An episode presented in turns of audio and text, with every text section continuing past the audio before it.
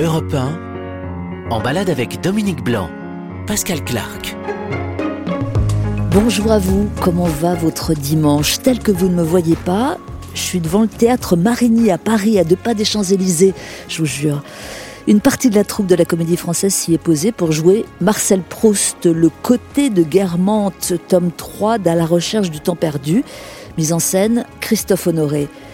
Dominique Blanc y interprète la marquise de Villeparisis et c'est un peu à la recherche de l'insouciance perdue, jouer vaille que vaille, jouer malgré le Covid, jouer plutôt pour cause de couvre-feu. Il en faut plus pour effrayer la comédienne aux quatre Césars et aux quatre Molières, née il y a 64 ans à Lyon, refusée trois fois au conservatoire, repérée au cours Florent par Patrice Chéreau, qui a tourné avec les plus grands et qui ne se la joue pas. Ah, je la vois Dominique Blanc masqué comme il se doit. A tout de suite. Pascal Clark, en balade avec Dominique Blanc sur Europe 1. Bonjour Dominique Blanc. Bonjour. Ravi de vous voir. Comment allez-vous? Euh, bien, très bien. Ouais, vous dites ça en prenant sur vous ou c'est la réalité? Euh, alors aujourd'hui, il fait très beau. Aujourd'hui, normalement, je ne travaille pas. Donc je suis en, en congé, en vacances, en week-end. Enfin, ça dure juste une journée, c'est le lundi. Euh, et tout va bien parce qu'on a joué hier et que l'on va jouer mercredi. Ouais. C'est ça l'urgence absolue pour vous, parce que la, la- la vie théâtrale n'est pas un long fleuve tranquille, et jouer ne tient qu'à un fil. Oui, ça ne tient qu'à un fil et je pense qu'il faut jouer euh, avant tout. Il faut jouer à tout prix et quelque part jouer à toute heure. 21h, ça arrive très vite dans la soirée. Donc, euh, pour tous les théâtres, c'est assez catastrophique. Les théâtres privés, les théâtres publics, euh, c'est catastrophique. Alors, Madame la ministre avait eu une bonne, euh, une bonne initiative qui consistait à garder son billet et à pouvoir rentrer après Roselyne le- Bachelot Voilà. Ouais, Mais malheureusement, l'initiative n'a pas abouti. ouais. L'économie l'a emporté sur la culture. C'est dommage, c'est très dommage, parce qu'en ces temps de difficultés, je pense que la culture est une forme de, de résistance, et, euh, et c'est elle qui nous sauve du néant. De résistance à quoi? Au virus? Résistance au virus, résistance à la connerie, résistance euh, à beaucoup de choses, je trouve, à beaucoup de, de formatage que nous impose euh, le numérique et les algorithmes. Je pense que c'est un espace de liberté, de, de réflexion, d'intelligence, la culture? Alors, cas contact, couvre-feu, vous aurez tout eu, c'est une période très spéciale. Oui, Euh, comment vivez-vous ça au fond de vous-même, humainement, en dehors de la troupe de la comédie française? Oui. Bah, c'est très angoissant. Voilà. Je, je- je pense qu'il y a de la peur et il faut mettre la peur à distance, ce qui n'est pas simple. Il faut s'affranchir de, de- de ce climat de, à la fois de tension, de peur et d'agressivité. Parce qu'il y a des gens que ça met vraiment en colère et on sent effectivement beaucoup de tension dans les transports en commun, par exemple, les choses comme ça, vous voyez. Qu'est-ce que vous sentez dans les transports en commun? Parce que je sais que vous, vous, vous êtes Oui. une, une comédienne très très réputée et qui continue à prendre le métro Oui. parce qu'il n'y en a pas tant que ça. Oui. Euh, Qu'est-ce que vous sentez, vous, dans les transports en commun? Ben, écoutez, euh, moi je viens de la banlieue, donc je prends le train de banlieue et euh, dans le train de banlieue qui va sur Paris, je sens que les gens sont très attentifs, ils mettent tous euh, les masques et ils font tout, tout ce qui nous est euh, demandé. Et quand vous repartez de Paris, ben, il y a souvent euh, une fatigue énorme, euh, effectivement beaucoup de colère, beaucoup d'agressivité parce que les gens sont serrés les uns contre les autres et qu'ils n'ont pas envie de ça. Il faudrait probablement mettre plus de trains, mais probablement que les chauffeurs de train sont malades, etc. etc. Et dans le métro, c'est pareil. Je crois que les gens, les gens font attention, mais quand tout d'un coup ils sont trop près et ils comprennent pas. Alors, jouer, c'est ça l'essentiel. Et du coup, chaque représentation que vous parvenez à, effectuer, parce que c'est l'une après l'autre, euh, est-ce qu'elle elle prend un prix particulier? Est-ce que vous sentez dans les salles, dans, la salle du théâtre Marigny, euh, du côté de Guermantes, est-ce que vous sentez une ambiance euh, Tout à fait. Par exemple, je vais vous dire, euh, quand euh, la nouvelle du couvre-feu est tombée, donc mercredi euh, dernier, entre 20h et 20h30, on a senti que le public était au courant. Donc nous, ça nous a communiqué une fébrilité dans le fait de jouer tout à fait particulière. Et vendredi, qui était donc notre dernière soirée, nous avons fait à l'attention du public à la fin de la représentation, on a fait une annonce pour dire que on était très très triste. On ne savait pas du tout quand on jouerait de nouveau en soirée. Et pour remercier les gens aussi d'être venus, d'avoir pris des risques, parce qu'au parterre, il y a beaucoup de têtes blanches et on sait bien qu'ils sont euh, dans la cible. Et, euh, le public euh, nous a applaudi et nous l'avons applaudi à notre tour. Parce que tout d'un coup, bah, jouer, c'est une, oui, c'est une urgence, c'est primordial. Mais euh, on est un peu dépassé par tout ce qui se passe, quoi. Est-ce que vous lancez un appel aux gens Venez, venez au théâtre, Oh, c'est important, les jeunes, les anciens, tout le monde. Il faut, il faut se battre pour le théâtre euh, parce que le théâtre est une force vive. Là, il est menacé directement. Tout comme le sont, on va dire, un peu tout ce qui touche à la culture. Mais le théâtre, c'est un être très fragile, très vulnérable. Et s'il n'y a pas de public, il est mort. Donc il faut y aller, bien sûr, et il faut, il faut que la jeunesse y aille. Il faut que euh, les, gens actifs y aillent en prenant peut-être une demi-journée de congé. Si nous jouons à, à 17h, il faut que les anciens aillent au théâtre aussi. En fait, euh, il faut que tous les publics se mobilisent. C'est vraiment euh, tout le public rassemblé sans distinction sociale et, distinction d'âge ou de quoi que ce soit.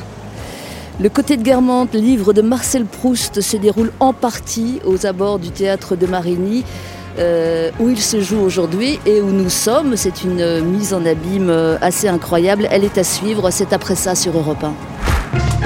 Pascal Clark en balade avec Dominique Blanc sur Europe 1. Toujours devant le théâtre Marigny où se joue euh, la pièce de Marcel Proust écrite il y a pile un siècle, entre 1920 et, hein, et 1921, Absolument. Dominique Blanc. Écoutez, c'est très émouvant parce qu'en fait, euh, si je remonte à Eric Ruff, qui invite Christophe Honoré à faire un projet, Éric- Éric Ruff, le, le- Éric Ruff, pardon, le- le patron, l'administrateur de- de, la, de la comédie française. voilà, le boss du français. Le boss, ouais. Euh, si je remonte à l'origine, Éric Ruff, donc administrateur, demande à Christophe Honoré, cinéaste, de travailler avec la troupe. Christophe réfléchit et tout d'un coup, euh, nous on sait déjà qu'on joue à Marigny, puisqu'à la salle Richelieu c'est fermé, il y a des travaux. Bravo, ouais. Eh bien, Christophe euh, pense à Proust. euh, il pense Ce qui est une à... folie, ce qui Hein une folie, Proust au théâtre, ça n'a jamais été fait. Non, jamais été fait, c'est la première fois. Et il décide d'aller sur les lieux du crime, c'est-à-dire sur les Champs-Élysées à Marigny, avec euh, le rêve de jouer aussi dans les jardins. Or, c'était là où Marcel Proust se promenait euh, avec sa grand-mère, il y a finalement pas si longtemps. Et donc, on a vraiment le sentiment, nous, d'arriver sur les lieux du, du crime. Ouais. Euh, une image à un instantané, euh, Oui. Dominique Blanc. Nous allons nous diriger vers l'intérieur du théâtre. Oui. Mais là, bon, beau temps, petits Oui. oiseaux. Champs-Élysées. Champs-Élysées. Et derrière vous, il y a un homme, un, un- un sans-abri qui dort devant le théâtre avec Ouais. son carton. Dans... Que, que vaut le théâtre pour cet homme, franchement? Bah écoutez, euh, ça vaut rien du tout. Ça vaut rien du tout. Là, on est, euh, on est dans la misère euh, la plus grande. J'ai vu que ce- le confinement du printemps avait généré plus d'un million de nouveaux pauvres, entre guillemets, dans notre société. Et on ne peut pas passer à côté Ouais. de cet homme qui est là, qui dort et qui, et qui se réfugie contre... euh, Et qui n'a pas de couvre-feu, lui, parce qu'on vous dit rentrez chez vous à 21h, voilà. Exactement. comme ça. Nous nous dirigeons vers euh, l'entrée euh, des artistes. Tout à fait. Alors dire quelques mots de cette pièce pendant ce temps-là. Donc Oui. euh, du côté de, de Guérande, c'est le, le tome 3 du gigantesque roman euh, de Proust à la recherche du temps perdu, qui en compte 7 des tomes, euh, d'ailleurs dont les trois derniers furent publiés de façon posthume. Alors il y a, on connaît davantage du côté de chez Swann. Oui. euh, à l'om- à l'ombre des jeunes filles en fleurs. Vous, vous connaissiez, vous, ce, ce livre-là, ce tome-là, Le côté de Guermantes Vous l'aviez lu honnêtement avant? Ah, honnêtement, Oui, Écoutez. honnêtement, Dominique Blanc. Marcel Proust, ça fait toujours peur. Moi, j'avais eu la chance de, de lire, euh, pas toute la recherche, mais une partie, quand j'avais tourné avec Nina Companès, qu'il avait adapté pour la télévision, pour Mhm. France 2. À ce moment-là, je jouais pas le même personnage d'ailleurs. Mais chez Proust, il y a 500 personnages, donc euh, il y a le choix. Et je n'étais pas allée jusqu'au bout de la recherche et je n'y suis pas allée encore. Donc je, je ne vais pas prétendre. Vous avez le temps en même temps. Oui, Ah, oh c'est gentil Pascal. c'est vrai. Nous voilà à l'entrée des artistes. Ah, voilà, c'est là qu'on entre. Voilà. Euh, Bah, ce côté de Guermantes, du coup, je l'ai lu et relu, si vous voulez, parce qu'avec le confinement, euh, oui, vous aviez le temps devant vous. Voilà. Et puis c'était, euh, Alors, voilà, on, va- on se prend Voilà. pour des artistes que vous êtes. Allez, vous. allez. Pardon, je vous précède. allez-y. Bonjour monsieur. Bonjour monsieur. Je vous présente Dominique Blanc, mais vous la connaissez mieux que moi. Bonjour. Ah oui, Bonjour. Voilà. Alors, euh, on profite que le théâtre soit fermé hein, pour un petit peu euh, se promener dedans. Euh, où va-t-on, Dominique Alors, euh, Alors, ce qui serait bien, c'est de pouvoir aller sur le plateau. Est-ce que vous pensez que c'est possible? C'est possible, ça dépend. Là, pour l'instant, il y a des équipes qui travaillent là-dessus. Oui. C'est les équipes de la Comédie Française. Oui, bien sûr. Ah bah, je vais leur demander. Je- Merci par là, beaucoup. plaisir. Sur le plateau directement là. Oui, sur le plateau direct. Allez par là. Ok. Juste par là, la porte en face. Ça marche. Merci, monsieur. On est parti. Suivez-moi. Donc c'est par là que vous passez, vous euh, Là, vous entrez dans les coulisses. Hein. Ah. C'est pas n'importe quoi. Ouais, ouais. Voilà, nous débouchons sur le plateau où des mécaniciens, des techniciens, pardon, sont en train de s'affairer. Nous nous dirigeons vers La salle. la salle, c'est-à-dire la salle, euh, la salle du théâtre Marigny. la salle du théâtre Marigny, bien sûr. Euh, et puis le théâtre a été entièrement refait. Il est tout beau, tout neuf. Il va y avoir du bruit, bah, c'est Ah. la vie, monsieur. hein. Allez-y. Merci. Ah voilà. Ah, voilà, il y a des travaux, c'est la vie. On va peut-être se mettre un petit peu au fond. Oui, Ça, c'est euh, côté salle. Nous sommes côté salle avec euh, des gens masqués que vous voyez devant vous quand vous jouez. Absolument, absolument. Avec euh, bon, ben, une jauge, hein, ce qu'on appelle une jauge au théâtre. oui. Il n'y a pas 1000 personnes, il y en a forcément la moitié. Ouais. Avec les mesures de, de sécurité sanitaire, je pense qu'on joue devant 500 personnes en fait. Mais nous, on a la sensation que la salle est pleine. Vraiment? Ah ouais, vraiment. C'est plein jusque là-haut, hein, c'est-à-dire que le, le spectacle a beaucoup de succès. Ça change rien pour vous, alors vraiment, honnêtement. Si, c'est pas pareil. C'est pas pareil, Ouais, évidemment. On peut le dire. Euh, non, non, faut le dire. Parce qu'on voit pas les visages des gens. Les bouches, c'est important quand on y pense. hein. C'est très important. Ah ouais C'est très important. Parce que la bouche, ça dit tout. ça dit tous les sentiments. hein. Euh, nous, on joue, on n'est pas masqué. On a répété masqué. Et on se fait tester, euh, je crois, euh, toutes les semaines. C'est pour ça que le théâtre devient une force vive et une force majuscule, si vous voulez. On va laisser euh, les mécanos s'affairer sur scène. hein. Ils sont Ouais. en train de monter le décor d'une pièce qui va se jouer euh, aujourd'hui. Oui. Et Alors puis en là, plus, en plus, il y a du bruit, donc ça nous arrange pas trop pour Pas dire la tout. vérité. Mais euh, vous, voyez en partie le décor de- du côté de Guermantes. Ouais. Avec euh, le fond de la scène et l'ouverture sur les jardins, ce qui est extraordinaire. Exactement, Ouais. exactement. Et puis on se retrouve dans quelques minutes sur Europe 1 pour quand même parler dans le détail de, de cette pièce euh, assez extraordinaire. À tout de suite. Europe 1, Pascal Clark se balade avec Dominique Blanc. C'est beau un théâtre vide, c'est même euh, émouvant, euh, Dominique Blanc. Comment je vous laisse faire hein, je, vous- je vous passe le bébé. Comment résumez-vous euh, l'intrigue de, de cette pièce signée Marcel Proust, Le côté de Guermantes Alors. Bon, il y a le, narrateur, Marcel. Voilà, c'est ça. Ouais. Et sa double fascination, quoi, pour euh, à la fois pour euh, euh, la duchesse de Guermantes et Oui. pour l'aristocratie. Tout à fait. C'est-à-dire que au début, on se trouve à Doncières avec son meilleur ami, on peut dire, son ami, enfin Robert de Saint-Loup. Donc ça, ça va être évoqué au début du spectacle. Sera évoqué aussi la mort de la grand-mère. La grand-mère du narrateur, c'est quand même une personnalité très importante dans la recherche. Et puis après, effectivement, comme vous dites, sa fascination pour l'aristocratie et pour la vie mondaine de cette époque-là. Il va en revenir d'ailleurs. hein. Oh là là, oui. Il va être très déçu par. Très euh, déçu. Ouais. Très déçu. Euh, c'est un spectacle extrêmement fluide, Oui. euh, je trouve, Oui. grâce à la mise en scène de Christophe Honoré. Euh, c'est très contemporain aussi, puisque Bien sûr. on chante, euh, etc. On est en costume, comment dire Pas d'époque. Pas d'époque, non, contemporain, mais si je vois par exemple mon costume à moi, pardon, je suis un peu narcissique, mais on dirait qu'il a été euh, dessiné par Vivienne Westwood. Ouais, ça. Euh, vous, vous êtes la, la marquise de Villeparisis. Voilà, Euh, c'est une vieille marquise. C'est une vieille marquise, vieille aristocrate euh, qui est aussi peintre parce qu'elle s'imagine qu'elle est une artiste, pourquoi pas. Et dans son salon, elle reçoit, elle recevait en tout cas les plus les plus grands noms de, de tous les arts, sauf que le salon est un peu en train de, De décliner. de décliner, de ça périclite un peu. Et on verra aussi le salon de euh, Oriane de Guermantes, qui est donc le, le personnage féminin qui fascine, en tout cas au début, la personnalité du narrateur. Vous êtes jusqu'à 19 sur scène. Tout à fait. Alors c'est ça qui est bien avec la troupe du, du Oui. français, n'est-ce pas? Oui. Mais c'est pas très Covid tout ça. Non, c'est vrai.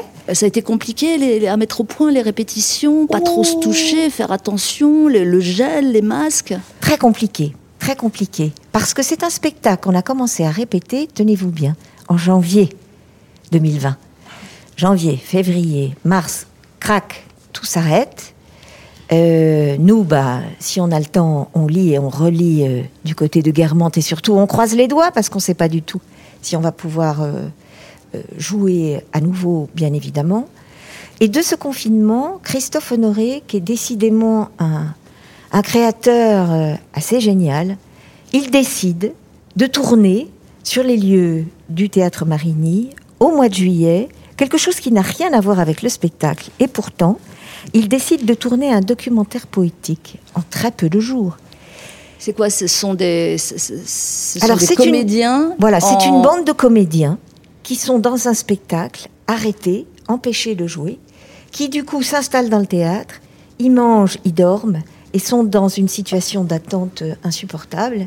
Et on découvre à l'intérieur de ce film la personnalité et l'intimité de chacun des comédiens. Et c'est ça qui vous est arrivé pour de vrai? Pour de vrai, effectivement. Ouais. Là, pour le coup, je- j'emploie à nouveau l'expression mise en abîme parce que Oui. j'aime bien, mais là, il me semble que ça correspond. Ah, tout à fait. Euh, je parlais des, des chansons sur scène. Qu'est-ce Oui. que vous chantez, vous, sur scène? Oh, Euh, moi, je j'ai- suis contente. Je chante. pas pu le- l'identifier. Ah, ah bon? Ouais.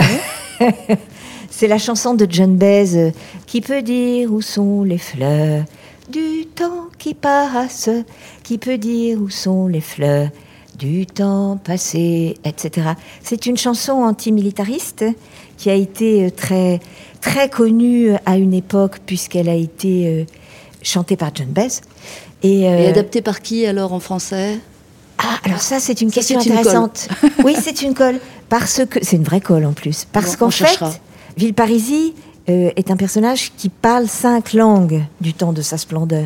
Et donc, je devais chanter cette chanson en anglais, en allemand, en russe. Enfin, ça, c'était des rêves de, de début de répétition. hein. Et puis finalement, maintenant, je la chante en français, ce qui est probablement ce qu'il y a de mieux. Ne pas oublier 14-18 et ne pas oublier euh, la guerre. Voilà, Mm, tout mm, simplement. mm. Et tous les gens qui ont été euh, fauchés par cette euh, Première Guerre mondiale qui a fait un nombre de morts absolument considérable. Et on entend, je le signale, Léo Ferré, on Oui. entend Sylvie Vartan, Oui. euh, les Maudits Blues, Oui. et aussi le morceau qui ouvre la pièce et qu'on va écouter. On va pas se gêner, on va l'écouter Ah tout de suite. Cat Stevens, Lady d'Arbanville. Bonne journée à vous, vous êtes sur Europe 1. My lady Dapanville, why do you sleep so still? I'll wake you tomorrow, and you will be my fill. Yes, you will be my fill. My lady Dapanville. Why does it grieve me so? But your heart seems so silent. Why do you breathe so low? Why do you breathe so low? My lady Dabanbi. Why do you sleep so still? I'll wake you tomorrow and you will be my fill. Yes, you will be my fill.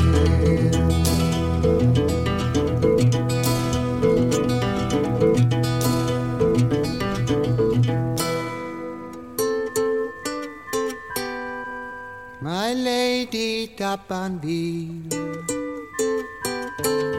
You look so cold tonight.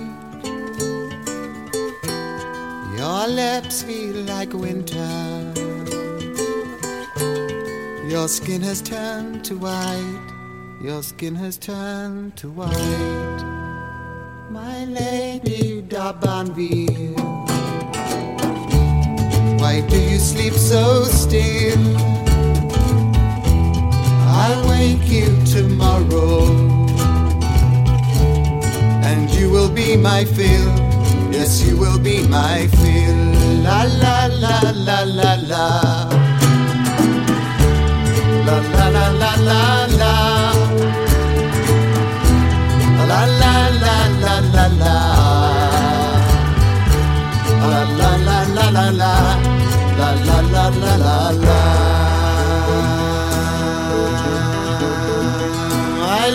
Lady d'Abanville. Why do you grieve me so? But your heart seems so silent. Why do you breathe so low? Why do you breathe so low? I loved you, my lady. Though in your grave you lie,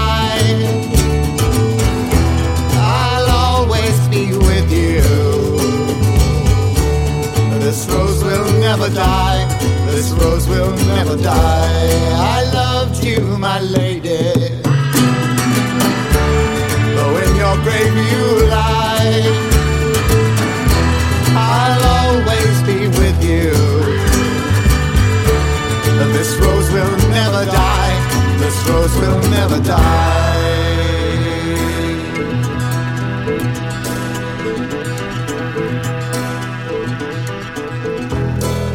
Cat Stevens, Lady d'Arbanville, une chanson écrite pour sa petite amie de l'époque, la comédienne Patty d'Arbanville. On va bouger. Oui. On va bouger, Dominique Blanc. Ah oui. Et nous serons en route euh, après ça. On revient. Pascal Clark en balade avec Dominique Blanc sur Europe Bon, je vous en fais faire des choses. Ah oui, mais c'est très agréable, tout va bien. Alors on y va? Allez. Bonjour monsieur.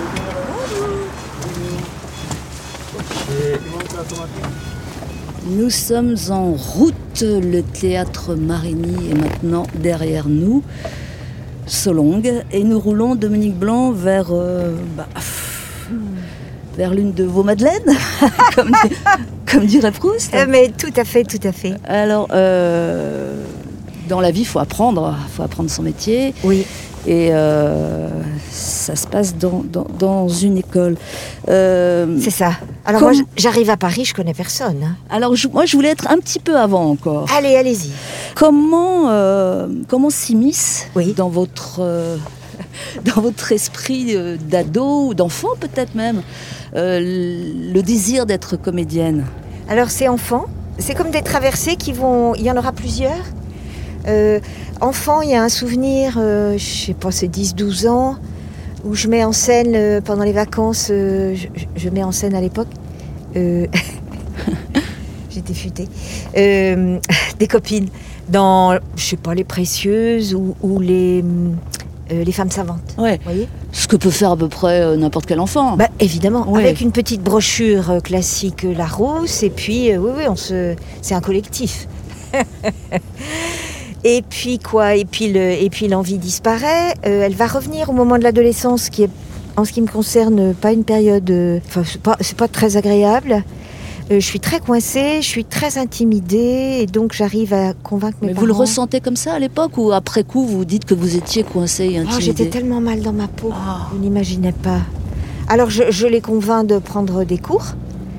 Et alors là, j'ai une rencontre qui est très importante. Je rencontre Janine Berdin, qui à l'époque, enfin qui actuellement, pardon, est toujours en vie, donne toujours des cours à plus de 90 ans et est totalement aveugle. L'énergie de cette femme est extraordinaire, Janine Berdin. Alors elle, elle me, elle me voit, elle me donne des textes à travailler, et euh, particulièrement le journal d'Anne Frank. Et du, là, du euh, lourd. quand du même, hein. lourd, Ouais, du on lourd. est d'accord. Ouais. Et là, je passe la scène. euh, elle monte sur scène avec moi. Elle me dit Je vais jouer ta mère. Et à la fin, elle me dit, écoute, il faut, il faut, il faut que tu présentes le conservatoire de Lyon, euh, conservatoire d'art dramatique, voilà.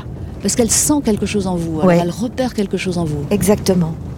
Je rentre à la maison, j'annonce ça aux parents, catastrophe. Mon père me dit, mais écoute, si c'est ton idée, tu peux prendre la porte tout de suite. Aussi violent que ça? Oh oui Alors ça met une mauvaise ambiance dans le repas.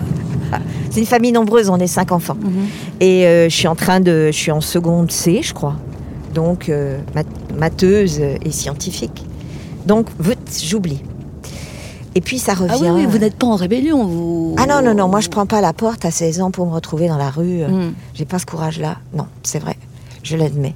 Donc je continue mes études, je passe mon bac et j'entreprends des études d'architecture. Et à ce moment-là, je suis terriblement attirée par euh, un homme qui s'appelle Bruno Bettelheim. Euh, J'entends parler de ce qu'il fait euh, auprès d'enfants autistes et, et notamment il travaille avec des architectes. Alors je me dis, ça y est, j'ai trouvé. Parce que voulais- trouvé le biais, le, le- le- Voilà. la porte d'entrée, en quelque sorte. Exactement, parce Ouais. que j'ai- j'avais aussi très envie de la psychiatrie. Et puis au bout de deux ans, l'école d'architecture à Lyon se révèle pas, pas bien, voilà, pas suffisante pour moi. Donc je dis à mes parents que je vais monter à Paris. Je vais m'inscrire à Paris.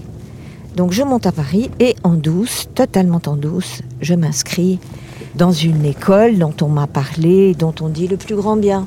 Et puis... euh, Alors attendez, quand même, la vie à Paris, parce que Paris, euh, Terrible. bon là, là nous y sommes, nous avons franchi la Seine, hein, nous Oui. sommes maintenant euh, rive, rive droite, euh, en route vers, vers l'école en question. Mais Paris, vous êtes seul à Paris, vous venez de. Lyon, c'est- c'est- ce sont des moments difficiles. Ah, c'est très violent parce qu'en fait, euh, mes frères et sœurs sont disséminés euh, un peu partout, euh, aux États-Unis, en Afrique, tout ça. Et moi, je me retrouve toute seule et, euh, oui, oui, c'est très violent en fait. Je sanglote beaucoup. Puis je me dis surtout, euh, c'est quand même une idée totalement folle. Mais quand j'arrive dans cette école et que Donc le cours Florent, hein. voilà, Euh, Au Euh, passage, pardon, euh, il y, a- il y a plusieurs écoles prestigieuses à Paris. hein. Oui, Il y a le cours René Simon. oui. Et, et surtout, il y a, il y a l'école de, de la rue Blanche. Vous, Dominique Blanc. Oh il, y aurait eu quand même une logique à tenter le, le concours de la rue Blanche, non? Mais je l'ai tenté. Ah, pardon, désolé. Je l'ai tenté et euh, Ouais. si vous voulez, euh, comme je suis un tempérament assez, euh, comment on peut dire, euh, pugnace, euh, je l'ai tenté plusieurs fois et le conservatoire aussi. ouais, Ils n'ont jamais voulu. Hein. ouais, Ils n'ont jamais voulu. Ouais, c'est ça. euh, on, on va en parler devant l'école de la Oui. rue Florent vers laquelle nous, nous roulons, mais vos, vos débuts dans ce métier ont été quand même euh, très Très compliqués, avec beaucoup d'échecs. Oui, c'est ça. Euh, Surtout, surtout des échecs, beaucoup de refus, de, vous savez, de, des échecs d'audition, de voilà. C'est-à-dire, on veut rentrer dans le job et on vous dit en gros, mais non, non, non, tu n'es pas faite pour. C'est ce que moi je comprends à chaque échec, si vous voulez. Et vous persistez malgré tout. Bah oui, c'est dingue, hein, la fille, elle veut pas comprendre. non, non, mais évidemment, vu d'aujourd'hui, on se dit heureusement que vous avez persisté, oui. mais, mais, mais sur l'époque, euh, encaisser tout ça. oui, c'était très dur. Euh, je pense que ça n'est pas plus facile aujourd'hui, mais on en reparlera sûrement. Euh, C'était très violent parce que je pense que aux alentours de 20 ans, on n'a quand même pas beaucoup de confiance en soi. Euh, on a des intuitions, mais on a guère plus. Moi, je connaissais personne dans le métier. Mes parents n'étaient pas du tout de cet univers-là. Il y a une solitude terrible, en fait. Il y a vraiment une très grande solitude. Où puisez-vous le courage alors Ah. de continuer malgré tout, malgré les, toutes ces portes qui se ferment? Oui, dans les, dans, les, dans les rêves. Et puis aussi que chaque fois que je suis sur scène, c'est merveilleux. Ouais, Donc vous accrochez à ça. Ouais. La suite, euh, vous allez nous la raconter quand nous serons euh, sur place, euh, devant ce fameux cours Florent. Nous Oui. allons quai d'Anjou, dans le 4e arrondissement de Paris. C'est ça. Euh, je pense que ça va être très beau d'ailleurs. 36 quai d'Anjou. 36 quai- il y a le 36 quai des Orfèvres, puis il y a le 36 quai d'Anjou. il nous reste un peu de temps pour y arriver. Oui. Ellipse, ellipse totale. Quand on reviendra dans quelques minutes, eh bien, nous serons devant Magie de la radio. À tout de suite. Oui, à tout de suite. Pascal Clark se balade avec Dominique Blanc sur Europe 1.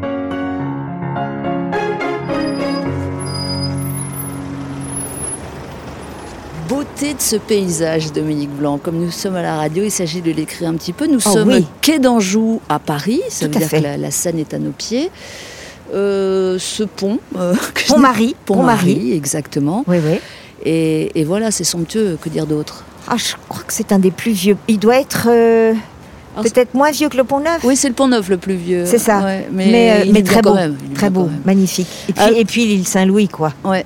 Alors ce fameux cours Florent, euh, retour en arrière, Oui. euh, ce cours Florent, vous avez appris votre métier Absolument. en partie. Apprentissage. Euh, nous en étions à, à cette série d'échecs, mais qui Oui. ne vous a pas du tout, du tout euh, empêché d'y arriver. La preuve. oui. Euh, Qu'est-ce qui revient devant le cours Florent? Qu'est-ce qu'on peut en dire? Ah, écoutez, euh, toute, euh, toute une jeunesse. À ce moment-là, le cours a vraiment une dimension un peu, euh, comment est-ce qu'on peut dire? On n'est pas très nombreux, quoi. Donc c'est extrêmement sympathique parce qu'on se connaît presque tous. C'est là où je vais connaître aussi mes, mes enfin d'autres échecs, parce que c'est là que je me prépare au Ah, on, concours. on les, on les a pas tous eus là, les échecs? Il y en a encore. C'est des années d'espoir. Voilà. Et, et François Florent me, me, comment dire, me repère. Et quand je lui dis que je cherche un travail, il me propose de devenir femme de ménage. Alors ça, c'est de ménage au cours Florent. un- au cours Florent. Ça, c'est un bon apprentissage. Donc j'ai les clés. Attendez deux secondes. euh, deux secondes. Vous vous dites oui, je prends parce que de toute façon, il faut que je puisse payer ces cours et Oui. Bah, c'est spécial d'être femme de ménage quand même. Bah oui, c'est spécial. Vous n'avez pas Euh, le choix. Non, j'ai pas le choix parce que mes parents euh, euh, ne veulent pas euh, financer mes études d'art dramatique, disons ça comme ça. Et donc je cherche des petits boulots, plein de petits boulots pour gagner ma vie. Et euh, donc euh, Florent me remet la clé de l'école, vous vous rendez compte Et je dois nettoyer euh, toute l'école euh, tous les matins. Est-ce que les autres le savent? Bien sûr. Hélas. Ce qui fait que quand vous montez sur scène et que vous prétendez être euh, l'impératrice ou la reine de Saba, c'est quand même assez difficile. Ouais. Il y a des chiottes à la turque, donc je vous épargne les détails. C'est dur, c'est dur. Et en même temps, euh, je me dis, euh, c'est ce que je veux, c'est ce dont j'ai envie, mais c'est pas aussi raisonné. hein. C'est complètement intuitif. Parce que Florent porte sur moi un regard qui va compter beaucoup. Il va créer cette fameuse classe libre, fin des années 70, je pense. Et je vais passer les, stades de concours. Celui-là, je vais le réussir. Et donc, il choisit deux personnalités pour, pour euh, nous faire travailler. Euh, Francis Huster et Pierre Roman. Euh, on va travailler le matin et l'après-midi sera libre pour trouver les fameux petits boulots, vous voyez. Ouais. Et on travaille tous les jours, tous les jours. C'est génial. Qu'a-t-il vu en vous Euh, Quel est son prénom à Florent euh, François Florent. François Florent. Que les autres ont ignoré Parce que c'est ça l'histoire. Oui, exactement. Est-ce que vous savez, est-ce qu'il vous l'a dit un jour? Non. Je crois pas qu'il me l'ait jamais dit d'ailleurs. C'est quelqu'un d'assez pudique. Mais en tout cas, pour moi, c'est très important. hein, parce que c'est le premier qui y croit. Et de fait, je vais réussir le concours. Donc, euh, ça, c'est aussi très important. Et euh, je vais découvrir un, personnage euh, qui va beaucoup compter pour moi et dont on parle peu, faut pas l'oublier, c'est Pierre Roman, qui est vraiment quelqu'un d'incroyable, qui va ensuite diriger l'école à Nanterre avec Patrice Chéreau qui est lyonnais comme moi, qui est comédien, metteur en scène. La rencontre de sa sensibilité, si vous voulez, pour moi, va être euh, déterminante. Vraiment. Et puis, euh, il y a une autre chance qui finit par passer euh, et qui porte un nom, euh, Patrice Chéreau. Voilà. Vous- avez même failli le manquer tellement vous n'y croyez pas. Ah bah oui, oui, non, j'y crois pas du tout. C'est-à-dire, il, téléph- il vous a vu où? Il vous a vu jouer Alors, il m'a vu dans le travail qu'a mis en scène Pierre Roman au- à la fin de cette année-là. Pierre Roman a fait un spectacle de Tchekhov qui s'appelle Les jours et les nuits. Euh, je remplace au pied levé une jeune femme euh, qui part tourner euh, ailleurs. Et je joue Anna Petrovna dans Platonov. Et à ce moment-là, on joue trois fois. Et le premier soir, il y a un personnage dont on parlera plus tard, beaucoup, qui va venir voir ce spectacle, qui est Patrice Chéreau. Ouais. Et, et- et effectivement, on, on garde Patrice Chéreau pour, pour la suite, mais. Alors moi, il me laisse un message sur mon répondeur Ouais. au mois de septembre, donc après les vacances, vous voyez. Là, je me dis qu'il faut que j'arrête tout, parce qu'il n'y a rien qui s'enclenche, il n'y a pas d'agent. ah là, vous êtes en train de, de renoncer quand même. Ah oui, oui, oui, oui, oui. Et sur le répondeur, il y a cette voix euh, incroyable de quelqu'un d'assez intimidé qui me demande de le rappeler.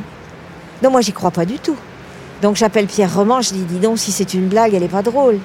Et Pierre me dit euh, tu as un téléphone? Dis-moi quel est ce téléphone? Alors je lui, hein, à l'époque c'est des téléphones fixes. Et euh, il me dit mais c'est lui, évidemment c'est lui. Dépêche-toi de rappeler, qu'est-ce que t'es bête Alors je rappelle et donc j'ai rendez-vous. Ça c'est une adresse que j'aurais pu vous donner aussi. J'ai rendez-vous chez lui aux 4 rue de Brac. Et j'y retournerai beaucoup à cette adresse. Et c'est euh, une adresse essentielle. Et c'est là où va se jouer beaucoup de chapitres de ma vie de comédienne et puis le début d'une amitié euh, extraordinaire. Ouais. On va dire ça comme ça. Et on va continuer à parler de Patrice Chéreau parce Absolument. que nous allons euh, dans un endroit où vous avez joué une pièce euh, sous sa mise en scène qui, je pense, euh, reste une pièce très très importante pour vous. On, on va se retrouver dans, dans- dans un instant. On pense à tous ceux, voilà, pourquoi pas, on pense à tous ceux qui sont disparus et qui continuent de vivre Oui. à travers nous. Oui. C'est ça l'histoire. Oui, c'est ça l'histoire. Et c'est aussi le miracle du théâtre, ça. hein, de pouvoir faire revivre des personnages qui ont existé euh, dans la fiction ou dans le réel. On est finalement toujours entre... euh, Enfin, ce métier de comédienne fait que moi j'ai le sentiment d'être toujours à cheval entre le réel et le fictif, vous voyez On va reprendre la route dans Oui. un instant, Dominique Blanc. Euh, un très joli théâtre et un sourire et un souvenir brûlant nous attendent. Euh, je vous ai demandé de choisir un disque. Oui Alors, que, que va-t-on écouter? Alors on va écouter euh, une chanteuse populaire que nous aimons depuis des années. C'est Edith Piaf, évidemment.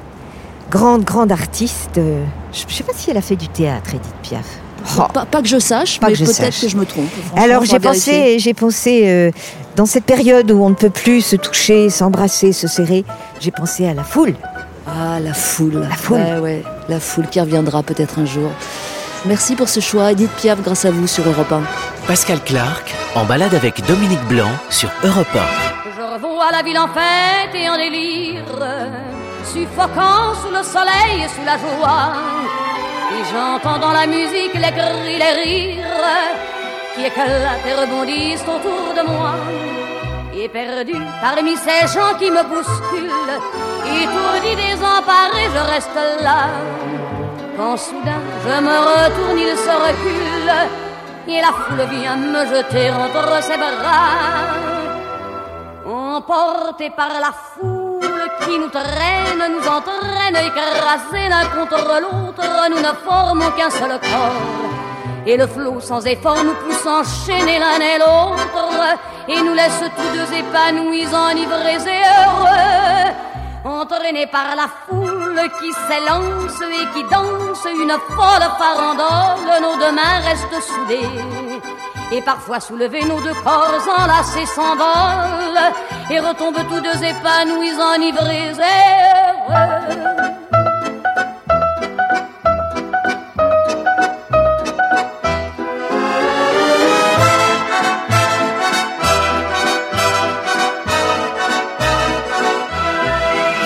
Et la joie qu'elle a poussée par son sourire me transperce et rejaillit au fond de moi. Mais soudain, je pousse un cri parmi les rires quand la foule vient l'arracher d'entre mes bras. Emportés par la foule qui nous traîne, nous entraîne, nous éloigne l'un de l'autre, je lutte et je me débat. Mais le son de ma voix s'étouffe dans le rire des autres. Et je crie de douleur, de fureur et de rage et je pleure. Et traîné par la foule qui s'élance et qui danse une folle farandole, je suis emporté au loin. Et je crispe mes poings maudissant la foule qui me vole. L'homme qu'elle m'avait donné que je n'ai jamais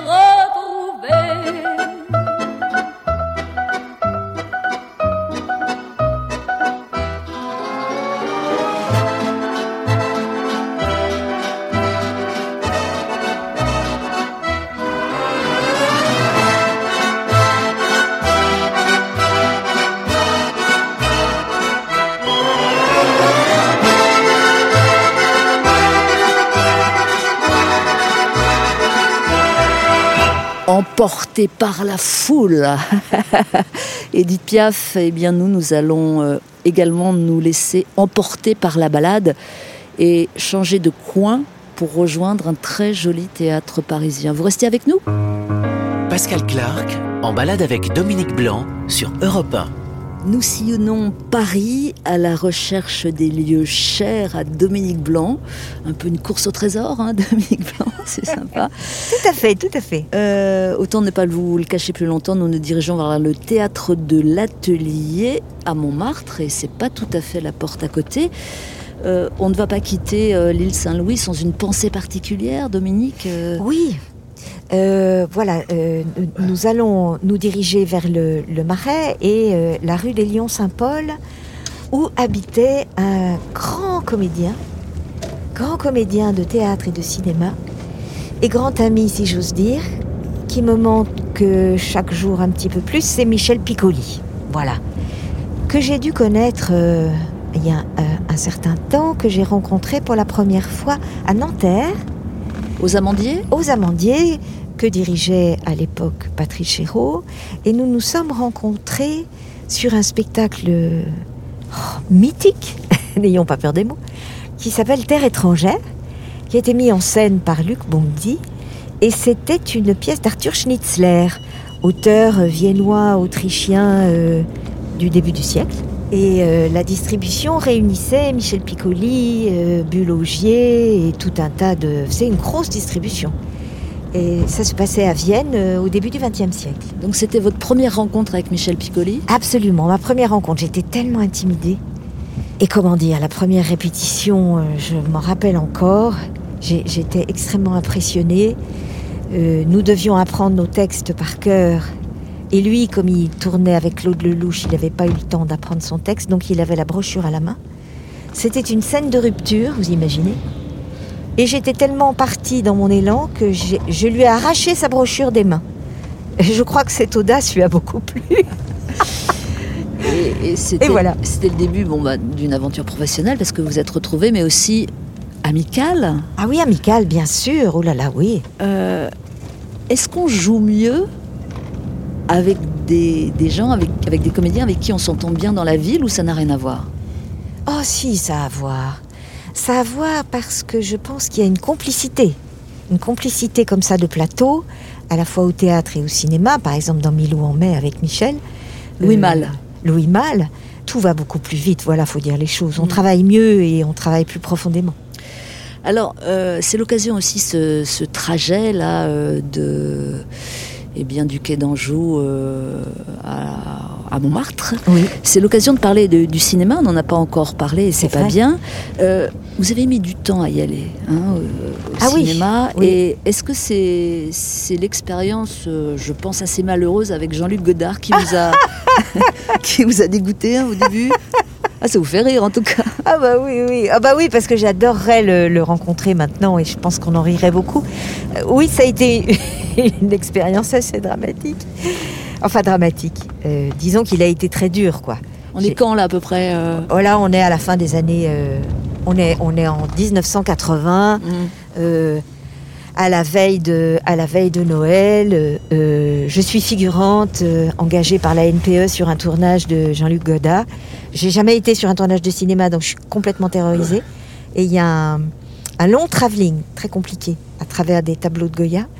Et il va m'insulter toute la journée en me disant que, que je, je suis totalement idiote. Et, et il m'insulte devant euh, enfin tout le monde, parce que comme euh, c'est près de Noël, les gens des bureaux sont descendus, il y a du public, vous voyez. Et vous, vous craquez? Non, non, je tiens bon parce qu'il y a deux personnes qui vont me. Il y a Jean-François Stévenin, Ah que j'ai jamais revu depuis, mais euh, je, je lui voue une reconnaissance éternelle, qui est venu vers moi, il jouait un machiniste. Il est venu vers moi, il m'a dit Tiens bon, tiens bon, c'est pas grave, tout ça, c'est pas grave. Voilà. Et puis un costumier, grand costumier de cinéma, qui s'appelle Christian Gasque, euh, qui m'a dit pareil, qui m'a dit Tiens bon, tiens bon, il n'y a pas de souci, c'est. C'est sa façon à lui de façon de faire quoi voilà. Et je crois que le film s'appait Passion. hein, Eh, comme quoi. voilà. ouais, ouais. Euh, du coup, ça vous a, oui, ça vous a refroidi pour un moment? Oh, je me suis dit que c'était vraiment pas un endroit pour moi, non? J'aimais mieux le concret du théâtre, si Ouais, vous voulez. ouais. Le, le- le concret du public, et puis, euh, bon, euh, le comédien est plus autonome au, cinéma, euh, au théâtre de toute Mm. façon. Et puis, c'est le rôle d'une femme alcoolique qui vous a relancé. Tout à fait, absolument. Une jeune femme alcoolique, euh, avec Régis Varnier. Le film s'appelait La femme de ma vie. Il y avait Christophe Malavoie et euh, Jane Birkin. Régis cherchait une femme beaucoup plus âgée. Et puis, euh, bah, il a un peu changé le scénario, euh, rajeuni le personnage. Et je suis rentrée dans le monde du cinéma en étant euh, jeune femme alcoolique et suicidaire. Parce que je crois qu'elle se suicide à la fin. Ah oui. Vous avez marqué. Oui, oui, c'est. Euh, au, au cinéma, le temps passant, Dominique Blanc, vous, vous prenant de l'âge, comme chacun d'entre nous, vous, Bien sûr. vous diriez que les opportunités s'amenuisent? Ah oui, parce que, alors peut-être qu'avec les séries, les choses vont changer, mais les rôles de femmes euh, après 50 ans sont quand même très rares. Euh, voilà, moi j'adore euh, Charlotte Rampling et je me dis qu'elle est une, une icône avec ses cheveux blancs. Non, outre la, la merveilleuse comédienne qu'elle est. Mais c'est formidable chaque fois que je la vois à l'image parce que, parce que je me dis, bon, il y a de l'espoir, pourquoi ne pas écrire plus et plus souvent euh, pour, des- pour des femmes de euh, 55, 60, 65, Ouais. 70. Il y C'est comme, si c'est comme si elle n'existait pas dans la vie aussi. Ça Oui, c'est ça. ça. hein. C'est comme si C'est- dans la société, euh, alors qu'on est quand même 50-50 normalement. Normalement, oui. Voilà, on progresse euh, dans Paris. On va euh, se retrouver euh, dans quelques minutes du côté des Abbesses, de Montmartre. Et nous allons laisser passer les titres de l'actualité euh, sur Europe 1. De l'autre côté de midi, nous serons arrivés au théâtre de l'Atelier. Ne quittez pas, s'il vous plaît. On revient en compagnie de Dominique Blanc. Belle matinée à vous sur Europe 1. Europe 1, en balade avec Dominique Blanc, Pascal Clark. Bonjour ou bien rebonjour si vous nous rejoignez seulement, bah, autant vous le dire, hein, vous avez manqué de belles choses en compagnie de Dominique Blanc. Petit conseil touristique au passage, la prochaine fois que vous venez à Paris, pour ceux qui ne sont pas d'ici, passez donc par ici, quartier Montmartre, une petite place délicieuse, pavée et arborée. Euh, la place Charles Dulin, Oui. du nom d'un comédien metteur en scène ayant dirigé avant-guerre ce fameux théâtre qui est devant nous, Dominique Blanc, ainsi que les travaux, hein, mais bon, oh, j'espère qu'ils vont s'arrêter. Euh, le théâtre de l'atelier, comment dire, pour vous, c'est Oh. c'est un trésor? Ah, c'est un trésor, oui. Déjà, euh, la place, vous voyez la place. Euh, J'ai une image très très précise. J'arrive du métro par cette rue là, qui est la rue euh, Victor Massé, non? Non. Non. Non, c'est la rue d'Orsel, peut-être Ah, c'est ça, Euh, rue d'Orcel. euh, le métro, c'est Abbesse. Voilà. Ouais. Et sur cette place-là, de dos, j'ai une vision très précise. C'est Patrice Chéreau avec son ordinateur sur l'épaule qui m'attend pour répéter la douleur. Ah ben voilà. Et Voilà pourquoi nous sommes là. Voilà. C'était il y a presque dix ans. Oui, tout à fait. hein, 2011. Vous aviez déjà joué la douleur euh, Oui, beaucoup, en beaucoup, beaucoup. 2008, oui. Ouais. Et euh, vous, a- vous êtes posé ici dans ce magnifique théâtre de l'atelier qui, euh, soit dit en passant, est, est classé au monument historique. Heureusement, parce que c'est une merveille ce Ouais. théâtre. Et c'est l'un des rares théâtres du 19e siècle encore debout. Oui. La douleur de Marguerite Duras, mise en scène par Patrice Chéreau. Est-ce qu'on peut dire, Dominique Blanc, que c'est la pièce de votre vie? Ah oui, on peut le dire. Oui, oui. C'est une aventure euh, qui s'est produite euh, et qui est arrivée dans ma vie à un moment où je ne savais plus que devenir, on va dire. Et en déjeunant avec euh, Chéreau, je lui ai demandé ce qu'il pensait un peu de, de ma carrière. J'étais un peu perdue. Et il m'a dit, il a bien parlé, puis il m'a dit, écoute, on va faire un truc, on va faire une lecture tous les deux, et on a besoin d'un regard. Donc, je vais te présenter un chorégraphe, euh, Thierry Thieu Niang, et on va chercher des textes qu'on va s'envoyer, et on va se, on va se trouver quelque chose, voilà. Mais c'était que des lectures au départ. Et puis, euh, et puis on a fait cette lecture à trois. Et puis un jour j'ai réfléchi, je me suis dit mais c'est l'histoire d'une femme qui est toute seule chez elle, qui attend le retour de son homme, La douleur, donc. euh, la ouais. douleur, Marguerite Duras. Et c'est Thierry Thioniang qui a trouvé ce texte. Parce que d'origine vietnamienne, euh, il aime particulièrement toute l'œuvre de Duras qu'il connaît très très bien. Et c'est lui qui nous a suggéré ce, texte. On l'a lu plusieurs fois et puis euh, j'ai convaincu Patrice de le jouer toute seule et je suis partie sur les routes pendant trois ans, euh, en province et aussi à l'étranger. pour jouer l'histoire de cette femme qui est la véritable histoire de Marguerite Duras. Donc pendant la guerre Pendant la guerre, euh, en avril 45, elle attend le retour de son mari qui a été euh, déporté, qui est Robert Antelme, euh, qui a été résistant. Et elle l'attend en compagnie d'un autre homme qu'elle aime, qui est Dionysos.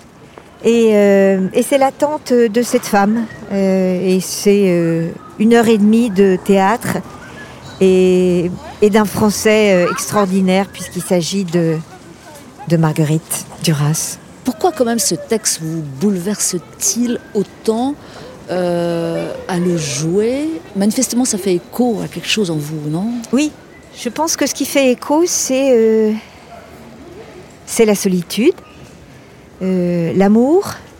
Moi, c'est une période de l'histoire qui m'a toujours passionnée parce que je me suis toujours demandé, moi, euh, française, à cette époque-là, de quel côté j'aurais été.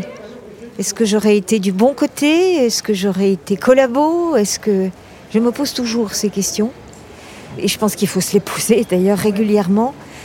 Parce que, évidemment, euh, ça va pas de soi euh, y penser et aller contre peut-être sa propre pensée, c'est de se dire qu'on aurait pu, dans des circonstances aussi tragiques, Oui.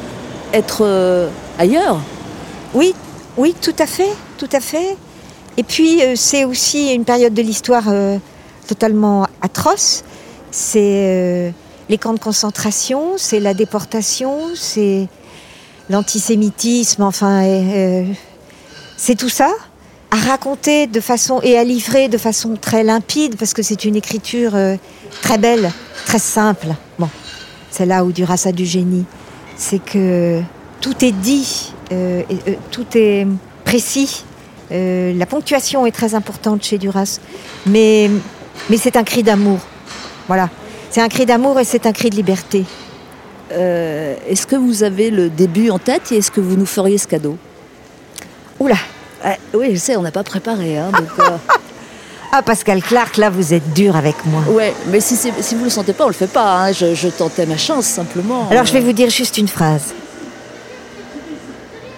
La douleur est une des choses les plus importantes de ma vie. Merci, mais bon. C'est trop court, je sais. Non, non, non, mais. bah, J'aurais dû venir avec mon non, livre. non, non, Oh, je vous ai demandé quelque chose d'impossible. Euh, ce texte-là, vous l'avez joué euh, à travers le monde. Oui. Hein. Oui, on- on- on au a eu- Vietnam, notamment, me semble-t-il. ouais. Écoutez, on a, on, a, on a eu la chance de... Je l'ai joué au Japon Au Japon. et j'ai eu la chance de le jouer à Hanoï.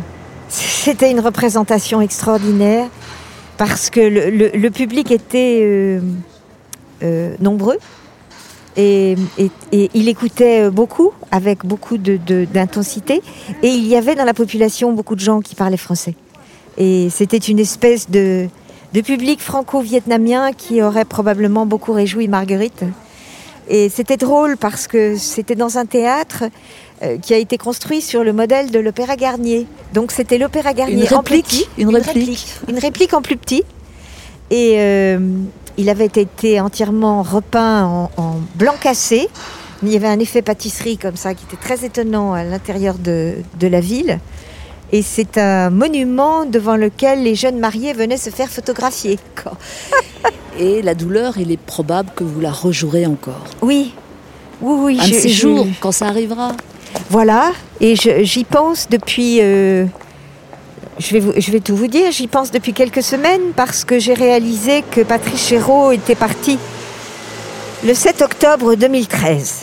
Et donc, euh, tout ça passe très vite. Et donc, euh, en 2023, forcément, on pensera à lui encore plus. Et, je rêve de l'incarner sur la saison euh, 22-23, si vous voulez. Et je rêve de reprendre la route avec ce travail-là. Et ça sera ma façon à moi de, de dire qu'il est toujours vivant. C'est un fantôme euh, auquel je pense tous les jours. Et je peux pas jouer sans penser à lui. Pour le dernier show musical qui vient, comme une évidence, c'est décidé. Voici Camille, ta douleur. Europe 1, Pascal Clark se balade avec Dominique Blanc. Lève-toi, c'est décidé, laisse-moi te remplacer, je vais prendre ta douleur. doucement, sans faire de bruit, comme on réveille la pluie. Je vais prendre ta douleur, prendre ta douleur, je vais prendre ta douleur. Elle lutte, elle se débat, mais ne résistera pas. Je vais bloquer l'ascenseur. Je vais prendre ta douleur, l'interrupteur. Je vais prendre ta douleur.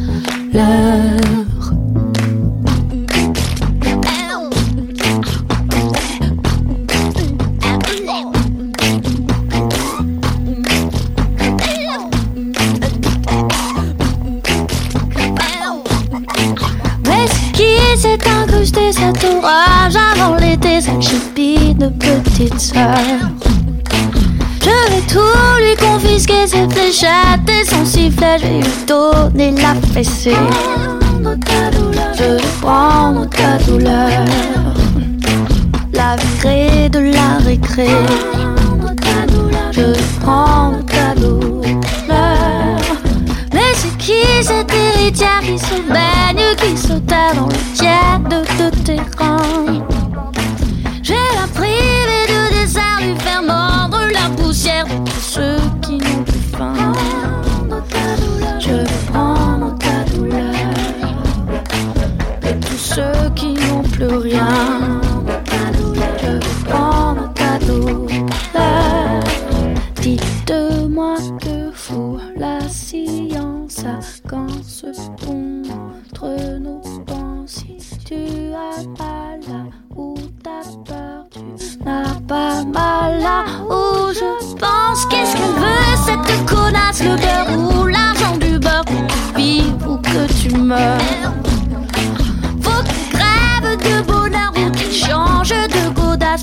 croule sous les fleurs. Change de couleur, je prendre ta douleur.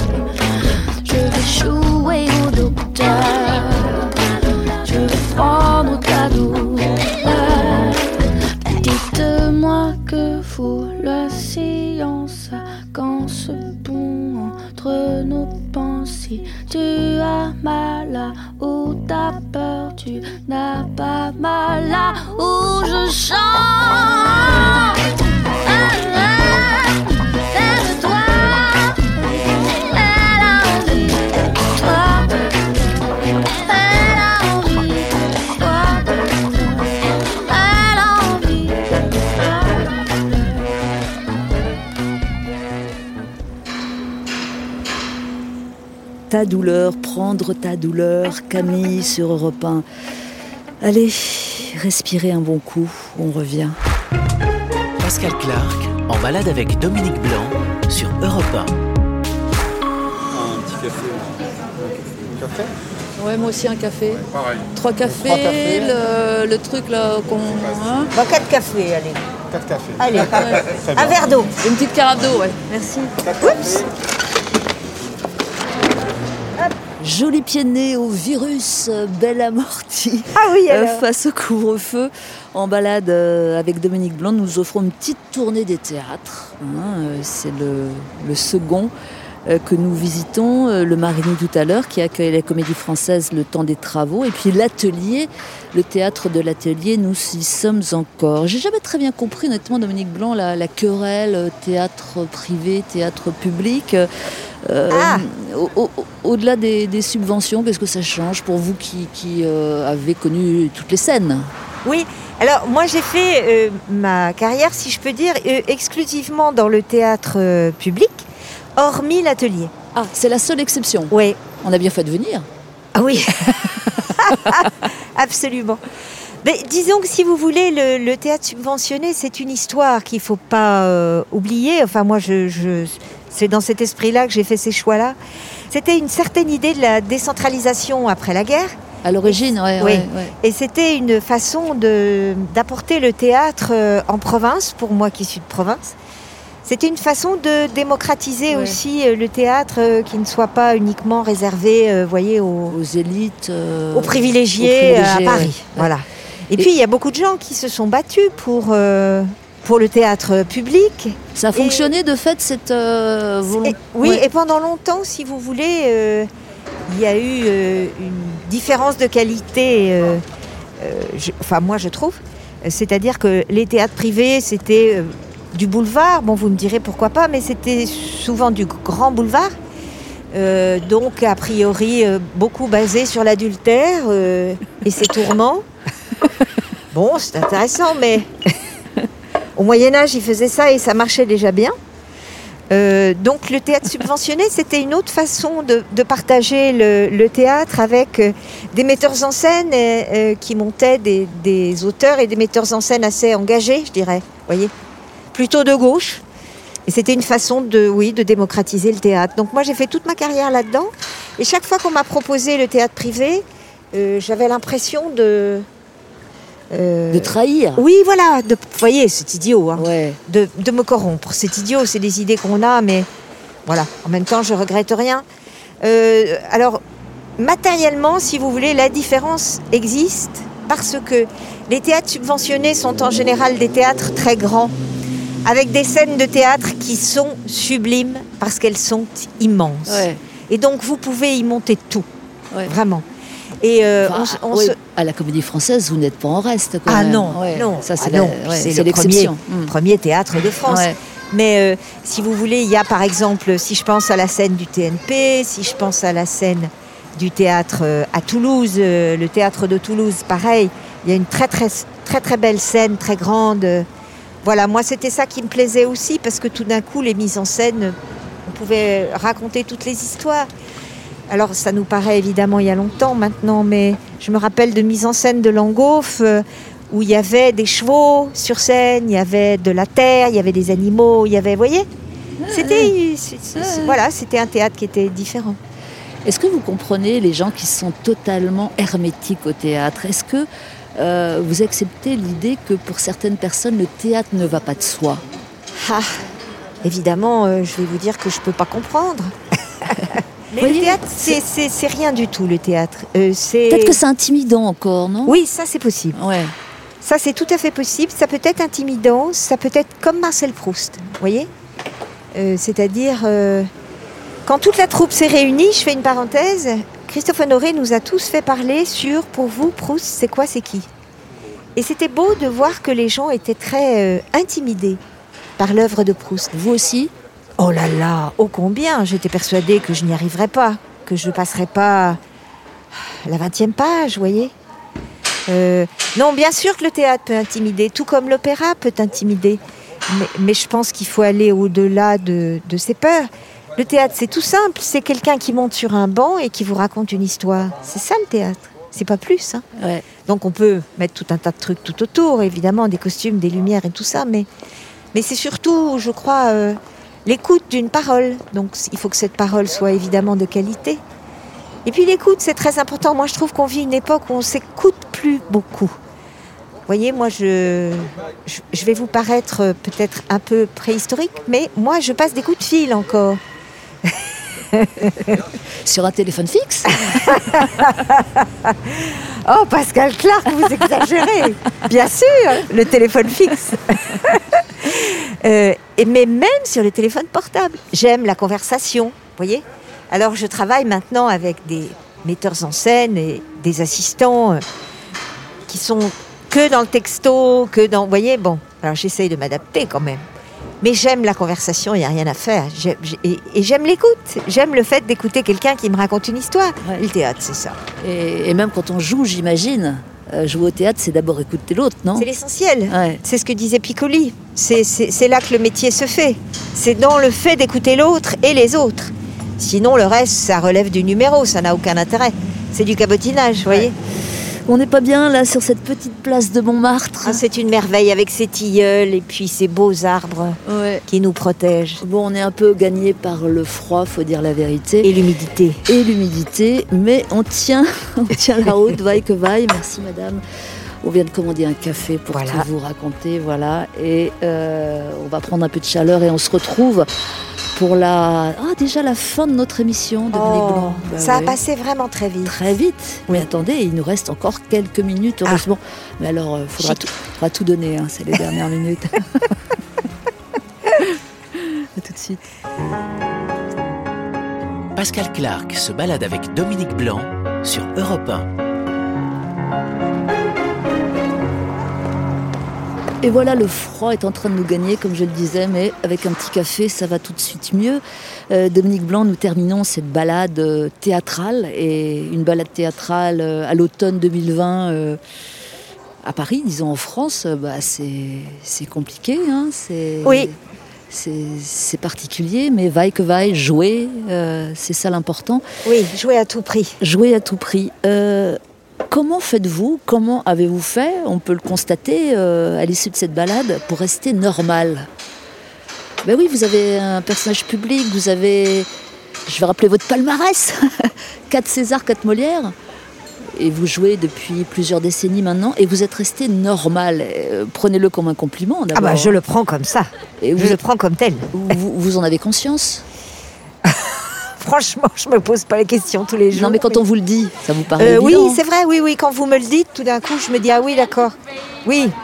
Bah, C'est-à-dire que dans ce, ce métier, euh, on travaille beaucoup sur l'ego, n'est-ce pas? Donc, euh, il, il peut se produire ce que j'appelle moi l'hydroencéphalite, c'est-à-dire la tête qui enfle. Vous en avez vu autour de vous, Oui, forcément. beaucoup? ouais. Oui, beaucoup. Et ça va vite en plus. Oui, il faut être. Euh, bah, écoutez, il faut être très, très clair par rapport à ça. Moi, je suis bien entourée, je crois. J'ai des, des- des frères et sœurs et des enfants qui, qui font que si, ja- si- si jamais je dévissais, euh, je pense que ça- on me le dirait très très vite. Et également le fait d'être vraiment plongé dans la vie quotidienne, me Oui. semble-t-il. Oui. Est-ce que ça peut vous nourrir aussi pour Ah, mais euh, bien sûr. ouais. Bien sûr. Si vous voulez, moi, je, je- je suis donc euh, en banlieue nord. Quand je prends le train, euh, il y a des personnages dans le train qui me, qui me happent par le regard euh, régulièrement. Parce que c'est des histoires euh, incroyables. Et puis moi-même, je m'en raconte euh, incroyablement. J'ai beaucoup d'imagination. Et puis dans le métro, pareil, si vous voulez. Et puis, et puis dans la rue. Je pense que observer les autres, pour moi, c'est une source d'inspiration très importante. Je, je pense qu'on construit et on travaille ces personnages aussi comme ça. Le comédien est pickpocket. Oui, complètement, complètement pickpocket. On pique, on pique et on repique en permanence, à la fois pour le cinéma, pour la télévision et pour le théâtre. Et on pique et on creuse. Voilà, moi je, pique et je creuse. Quand j'ai un personnage au théâtre, euh, je vais creuser dans ce qu'était la France euh, euh, du début du XXe siècle, puisque Marcel Proust. Donc l'approche de la Première Guerre mondiale, comment c'était à Paris, on a des photos. Donc on peut travailler sur photos. Et l'affaire peut- Dreyfus qui passe en filigrane, parce qu'on n'en a pas parlé. Ouais. très important Ouais. dans l'œuvre de Proust. Euh, L'histoire de ce militaire qui sera accusé euh, injustement, accusé, emprisonné euh, à, à l'île du Diable, donc euh, très très loin de, de Paris et de la capitale, et, et qui sera, euh, euh, comment est-ce qu'on dit après, euh, reconnu innocent, innocenté. Bien sûr, il y a toutes ces histoires-là. Il faut savoir le contexte euh, historique de l'époque euh, de l'auteur et de l'époque des personnages. C'est extrêmement important. Et euh, l'antisémitisme euh, dans cette époque-là était extrêmement fort. Et l'affaire Dreyfus était vraiment un sujet de conversation qui était beaucoup débattu dans les salons parisiens. Qui était Dreyfusard, qui ne l'était pas. Avec une bonne dose d'antisémitisme. Ah hein. oui, oui, oui, mais ça c'était... euh, comment on peut dire? C'est affreux à dire, mais c'était un peu le must. C'est-à-dire à la fois dans l'aristocratie euh, et dans la grande bourgeoisie, Mm. bien sûr, c'était c'était une évidence. Alors, sans, sans faire de, de parallèle qui ne tiendrait pas forcément euh, euh, au long cours, mais là, en ce moment, nous sommes plongés dans une époque assez effrayante, assez terrifiante. Euh, comment vous réagissez par rapport à tout ça? L'époque est violente et elle est intolérante. Donc par rapport à ça, il faut avoir beaucoup de recul. Moi, je reste euh, très proche de l'actualité. Je me tiens au courant beaucoup par la radio, que j'aime beaucoup. Je me tiens au courant par la télévision. Je me tiens au courant par les journaux, c'est-à-dire je lis euh, Le Monde sur ma tablette, je lis Mediapart, je m'informe de partout pour avoir une information la plus objective possible. Et je pense que ça, c'est très difficile déjà. Voilà. Et euh, je, crois, enfin, j'ai pas de conseils à donner aux auditeurs, certainement pas, mais je pense qu'il faut rester prudent et tolérant et surtout, je pense qu'il ne faut pas entrer dans la peur parce que tout est fait pour nous faire peur. hein. Euh, on nous fait peur avec euh, euh, certains médias, on nous fait peur avec des chaînes privées qui montrent des choses comme ça extrêmement violentes. Il faut garder son propre sens critique euh, et, ne pas s'éloigner de la société. Ça, je pense que c'est pas une bonne chose. Ne pas s'isoler, surtout rester proche de ses concitoyens, euh, rester proche de la République, évidemment, et des valeurs de la République. Ça me paraît important. Euh, donc hier, j'entendais liberté, égalité, fraternité, laïcité. Je, je pense que ce sont des valeurs de la République qu'il faut défendre et, et auxquelles il faut croire. Voilà, je, je le crois euh, de toute ma de toute ma foi, je dirais. Moi, je suis quelqu'un qui ne, ne croit pas en Dieu, mais je pense euh, avoir la tolérance. En tout cas, j'y veille, et il faut l'être envers euh, toute forme de religion. Je pense que c'est important. Euh, Ne pas stigmatiser les uns pour jeter les autres contre, vous voyez, par rapport à tout ça. Ne pas rentrer dans, dans toutes ces tentations-là. Je pense que c'est important. Voilà. Dernière chose, Dominique Blanc, vous ne regrettez pas l'architecture? Ben voilà, c'est une très belle réponse. Oh, écoutez. Euh, Je vous remercie. Vaille que vaille, continuez donc les représentations euh, de la pièce de Marcel Proust, euh, mise en scène par Christophe Honoré. Euh, la comédie française actuellement au théâtre Marigny du côté de Guermantes. Euh, merci beaucoup pour la tournée. Merci à vous, c'était un grand plaisir, vraiment. Également pour nous. euh, Venez au théâtre, pardon. Bah oui, hein. Venez au théâtre. Je me permets ce cri du cœur. Allez-y. Venez au théâtre, quels que soient les théâtres et quelles que soient les pièces, allez-y, sortez et, et soutenez les intermittents du spectacle et soutenez tous les gens qui travaillent dans les professions artistiques et qui sont en si grand danger actuellement. Merci beaucoup et haut les cœurs et je vous souhaite euh, encore de nombreux rôles. Oh oui, hein, Dominique Blanc. entendu. Merci en balade avec est réalisé par Boris Pachinski, preneur de son Julien Or. Il y a Julien Doré, puis nous on a Julien Or. Rendez-vous euh, dimanche prochain à 11h sur Europe 1 pour un prochain parcours. Bonne semaine à vous et surtout prenez soin de vous. À suivre sur Europe 1, le journal de la mi-journée. À plus tard. Postscriptum. Après l'enregistrement de cette balade, un cas de Covid s'est déclaré dans la troupe du français qui joue Proust. Les représentations sont pour l'heure suspendues. Sale virus.